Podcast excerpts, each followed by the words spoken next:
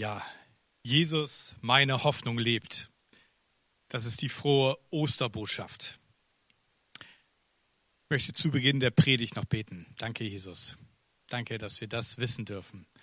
Und ich bitte dich, dass du durch dein Wort, das auch ganz tief in unser Herz und in unseren Kopf hineinpflanzt, dass das die Wahrheit ist, die uns durchträgt, auch in dieser Zeit. Amen. Ab jetzt ist alles anders. Ab jetzt ist alles anders. Und das ist die Überschrift für die Predigt von heute.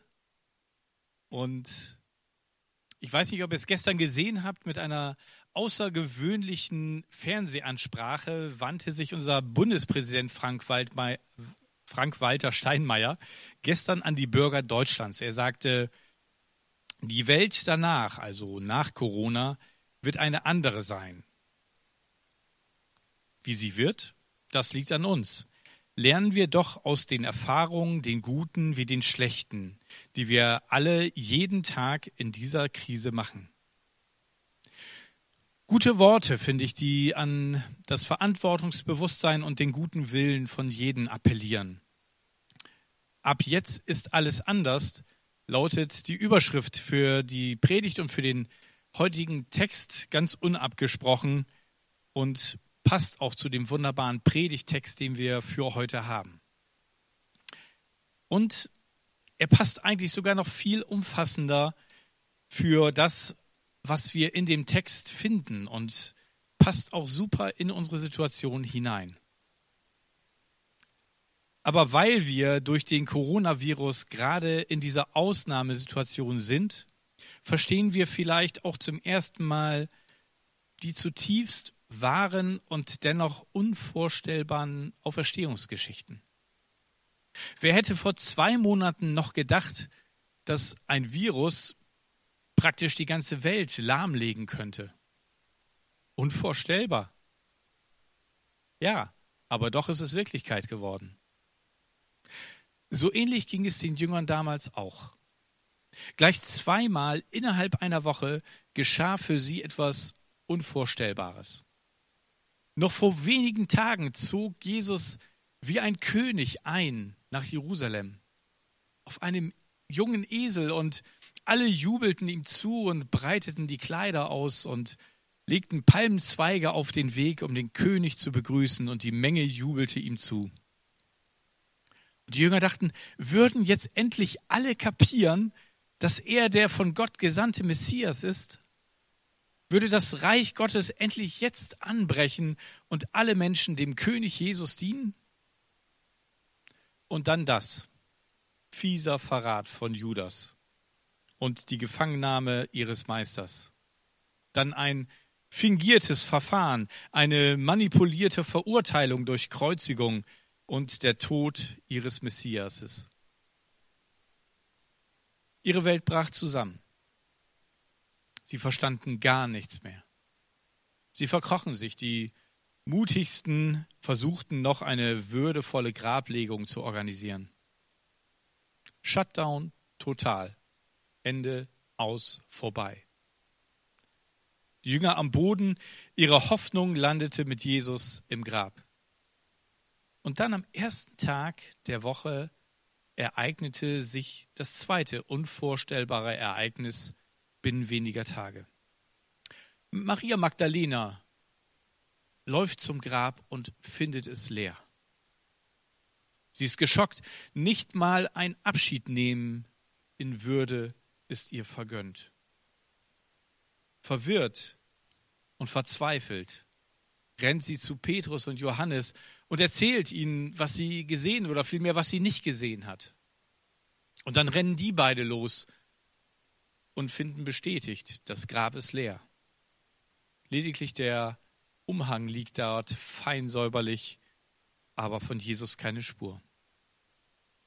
Und dann begegnet Maria dem auferstandenen Jesus und erkennt ihn erst gar nicht, erst als er ihren Namen ausspricht. Und er muss das auf eine Art und Weise gemacht haben, dass sie wusste, das ist er. und sie erkennt, Jesus ist da, er lebt, er ist nicht tot, er ist auferstanden. Und sie rennt zu den Jüngern und erzählt es ihnen. Und sie glauben es nicht. Und am selben Tag, abends, die Jünger sind wieder zusammen, steht Jesus plötzlich mitten unter ihnen. Und sie können nicht mehr vor Freude. Ich wäre so gern dabei gewesen. Jesus lebt.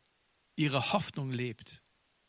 Vorher waren noch zwei Jünger aus Emmaus zu ihnen gekommen und hatten ebenfalls davon berichtet, dass ein fremder Mensch ihnen etwas erklärt hatte und sie am Schluss erkennt, erkannt haben, dass es Jesus war. Aber auch denen hatten sie nicht geglaubt. Erst als er mitten unter ihnen stand, erkannten sie, er ist auferstanden von den Toten. Alle Jünger erkannten das, bis auf Thomas. Der war unglücklicherweise an dem Abend nicht dabei. Und davon handelt unser Predigtext heute. Er steht in Johannes 20 ab Vers 24. Einer der Jünger, Thomas, der auch Zwilling genannt wurde, war nicht dabei gewesen, als Jesus kam. Sie erzählten ihm, wir haben den Herrn gesehen. Doch er erwiderte, das glaube ich nicht. Es sei denn, ich sehe die Wunden von den Nägeln in seinen Händen, berühre sie mit meinen Fingern und lege meine Hand in die Wunde an seiner Seite.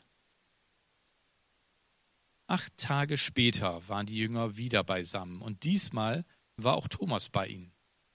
Die Türen waren verschlossen, doch plötzlich stand Jesus genau wie zuvor in ihrer Mitte. Er sprach, Friede sei mit euch. Dann sagte er zu Thomas, lege deine Finger auf diese Stelle hier und sieh dir meine Hände an. Lege deine Hand in die Wunde an meiner Seite. Sei nicht mehr ungläubig, sondern glaube. Mein Herr und mein Gott, rief Thomas aus.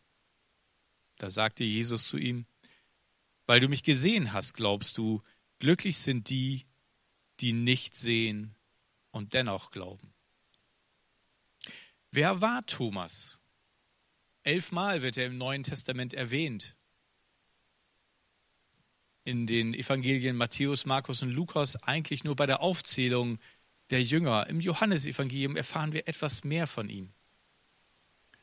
Erst durch eine fast unverständliche Aussage, als es um Lazarus Tod geht, als sie aufbrechen und er sagt, lasst uns hingehen und mit ihm sterben. Keiner wusste so richtig, was er meint.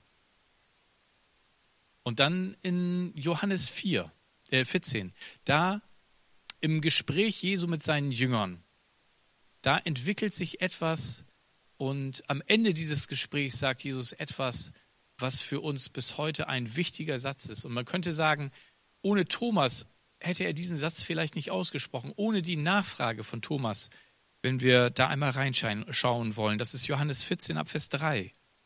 Jesus sagt seinen Jüngern, und wenn ich hingehe, euch die Stätte zu bereiten, will ich wiederkommen und euch zu mir nehmen, auf dass auch ihr seid, wo ich bin. Und wo ich hingehe, dahin wisst ihr den Weg. Spricht zu ihm Thomas, Herr, wir wissen nicht, wo du hingehst. Wie können wir da den Weg wissen?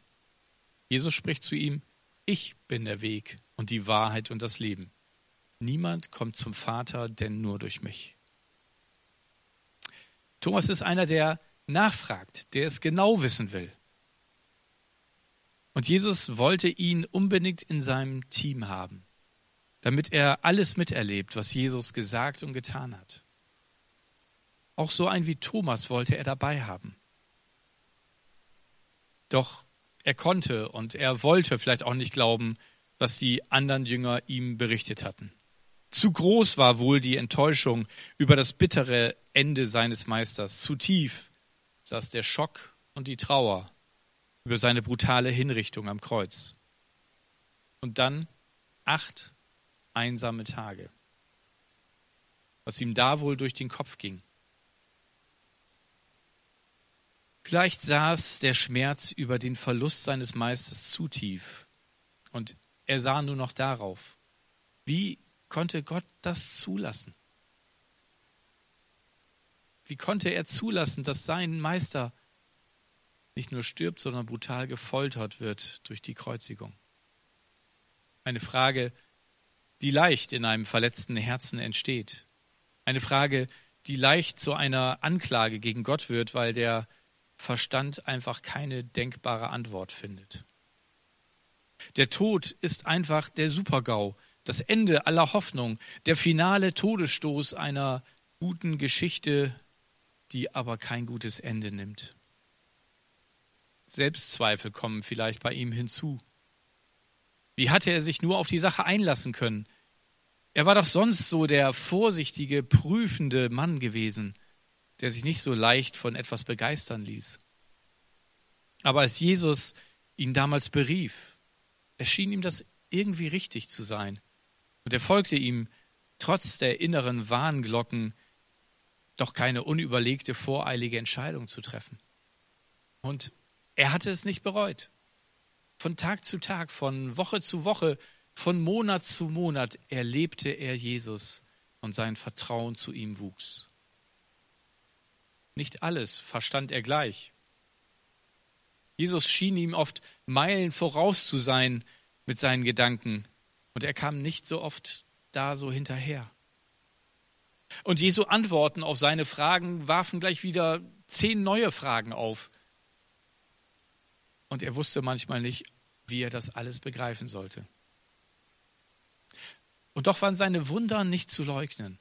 So viele geheilte Kranke, Befreite, Besessene, ja sogar wieder lebende Tote. Aus so vielen Nöten hatte er andere befreit. Nur aus der eigenen Not hatte er sich am Ende nicht befreien können.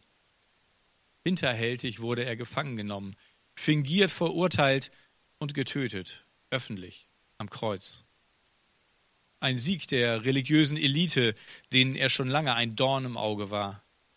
Und jetzt, drei Tage nach seinem Tod, kommen seine Mitjünger mit dieser absurden Idee. Mit Sprüchen wie, er ist auferstanden, Jesus lebt. Das konnte er ihnen einfach nicht abnehmen. Diese freudige Botschaft erreichte weder sein Herz noch seinen Verstand. Sollen sie glauben, was sie wollen. Er war nicht bereit, die Wirklichkeit zu verleugnen.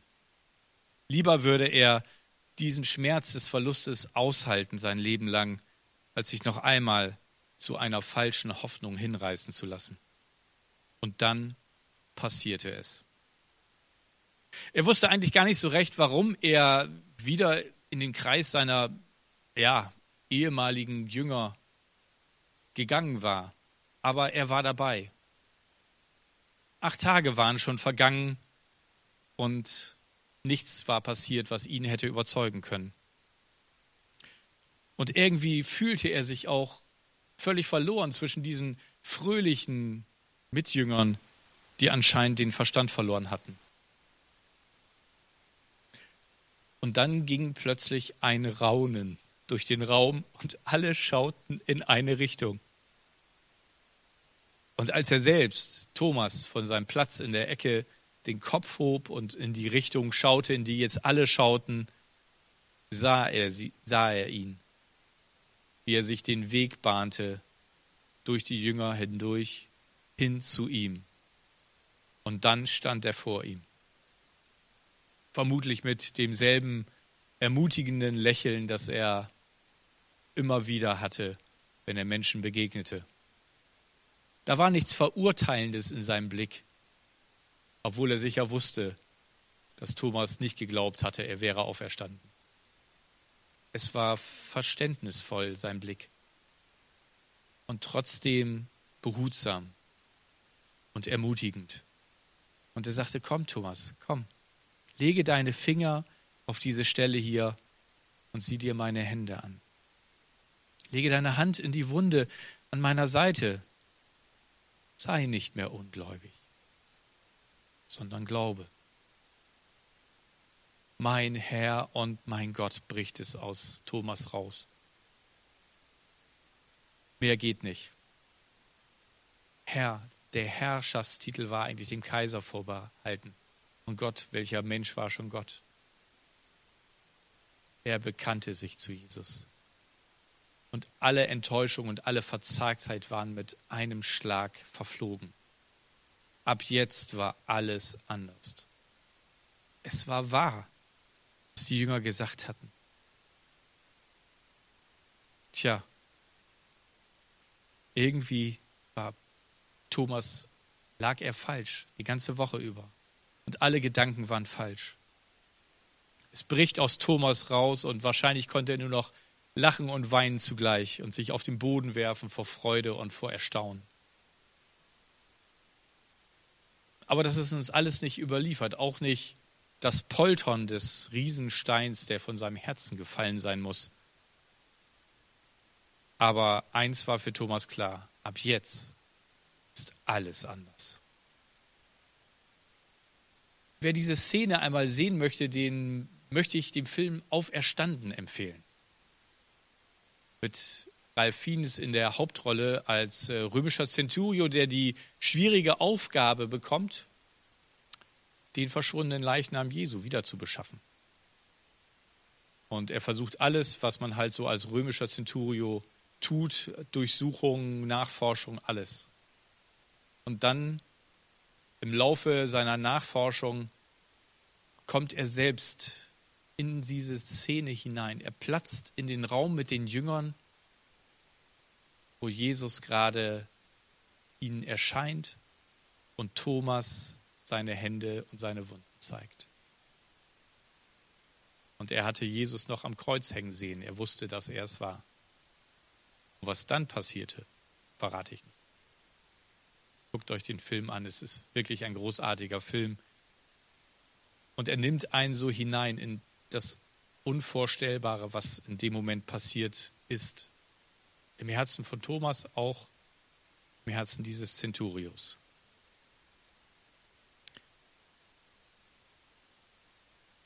Und Jesus sagt zu Thomas, und ich glaube, das hat er nicht nur ihm gesagt, sondern das hat er gesagt, weil er wusste, das wird einmal aufgeschrieben werden. Und ich glaube, dass er das mehr für uns heute gesagt hat als zu Thomas. Weil du mich gesehen hast, glaubst du. Glücklich sind die, die nicht sehen und dennoch glauben. Wir sehen Jesus heute nicht mehr. Und jeder kann mit Leichtigkeit sagen, hey, das sind alte Geschichten und anzweifeln, was da überliefert ist. Wenn da nicht 2000 Jahre Kirchengeschichte wäre, wo Menschen immer wieder dem Auferstandenen begegnet sind, ihn erlebt haben, eine Verwandlung des Herzens erlebt haben, die Freude der Gegenwart Jesu erlebt haben und bekannt haben, und zwar unter Androhung des Todes, Jesus lebt. Und das Zeugnis haben die Jünger niemals verändert. Hätten sie gelogen, hätten sie sich das ausgedacht, spätestens bei der Androhung des Todes hätten sie gesagt, ja, okay, ihr habt ja recht. Wir haben es versucht, aber wer will schon dafür sterben, für so eine wunderliche Idee, dass er auferstanden sein könnte. Aber sie haben singend den Tod in Kauf genommen, weil sie wussten, mein Erlöser lebt. Er ist auferstanden. Er ist wahrhaftig auferstanden. Und Paulus schreibt das später im ersten Korintherbrief, im 15. Kapitel, im 17. Vers. Wenn aber Christus nicht auferstanden ist, dann ist euer Glaube nutzlos und ihr seid nach wie vor in euren Sünden gefangen. Aber Jesus hat den Tod besiegt. Er hat unsere Schuld mit ans Kreuz genommen. Unsere Strafe hat er auf sich genommen. Und sein himmlischer Vater hat ihn errettet vom Tode. Und weil er lebt, dürfen wir auch leben. Unsere Schuld muss uns nicht länger trennen, wenn wir an diesen Christus glauben, der unsere Schuld ans Kreuz genommen hat. Er hat den Tod besiegt. Und er, der gesagt hat, ich bin die Auferstehung und das Leben, er ist auferstanden von den Toten. Und das ist er, egal ob dein oder mein Verstand das begreifen kann oder nicht. Einer meiner Lieblingsverse aus dem Alten Testament ist aus Sprüche 3, Vers 5 und 6. Und da heißt es, verlass dich auf den Herrn von ganzem Herzen und verlass dich nicht auf deinen Verstand. So wird er dich recht führen auf allen deinen Wegen. Unser Verstand ist einfach zu klein, um die Größe Gottes zu verstehen. Genauso könnten wir versuchen, mit einem Becher Wasser die Menge des Wassers des Ozeans auszumessen. Das schaffen wir nicht. Der Verstand ist so wenig hilfreich, Gott zu begreifen, wie unser Ohr, um etwas zu riechen. Klappt einfach nicht. Gott ist größer. Manche Wahrheit ist für unseren Verstand zu groß. Das heißt aber nicht, dass sie nicht wahr wäre, sondern nur, dass unser Verstand eben leider begrenzt ist. Diese Wahrheit können wir nur staunend im Glauben annehmen. Und dann ist auch bei uns mit einem Mal alles anders. Anselm von Canterbury, ein Theologe aus dem 11. Jahrhundert, hat den Satz geprägt, ich verstehe nicht, um zu glauben, sondern ich glaube, um zu verstehen. Ich verstehe nicht, um zu glauben, sondern ich glaube, um zu verstehen. Was meint das? Er wusste um die Begrenztheit des Verstandes und dass unser Verständnis, unser Verstand, und der kommt von Verstehen, irgendwo an eine Grenze stoßen wird. Und der Verstand wird uns nicht zum Glauben hinführen, dass wir sagen, ah, das war noch die letzte Information, jetzt glaube ich. Wir können viele Informationen überprüfen aus der Bibel und sie werden unsere Prüfung standhalten. Aber am Schluss ist der Glaube ein Sprung, ein Sprung des Vertrauens. Und ich wünsche mir für dich und für uns alle, dass dieses Vertrauen richtig groß wird und dann Ostern sich nochmal total entzündet und wir sagen, hey, jetzt, jetzt wo ich glaube, dass Jesus wirklich auferstanden ist, da verstehe ich so einiges. Da verstehe ich die Hoffnung der Menschen, dass sie angstlos den schwierigsten Situationen entgegenstanden, weil sie auf Jesus geguckt haben. Der gesagt hat, hey, was immer in dieser Welt passiert, in der Welt habt ihr Angst, aber seid getrost, ich habe die Welt überwunden.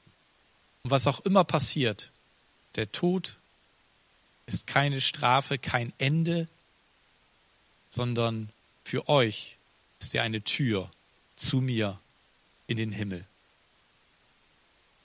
Das ist die große Botschaft. Der Herr ist auferstanden. Er ist wahrhaftig auferstanden. Ich möchte noch beten. Jesus, danke. Und schreib uns mit deinem Blut, deinem Geist diese Worte ganz tief in unser Herz. Das ist eine unzerstörbare Hoffnung du lebst, du bist auferstanden. Du bist wahrhaftig auferstanden. Amen.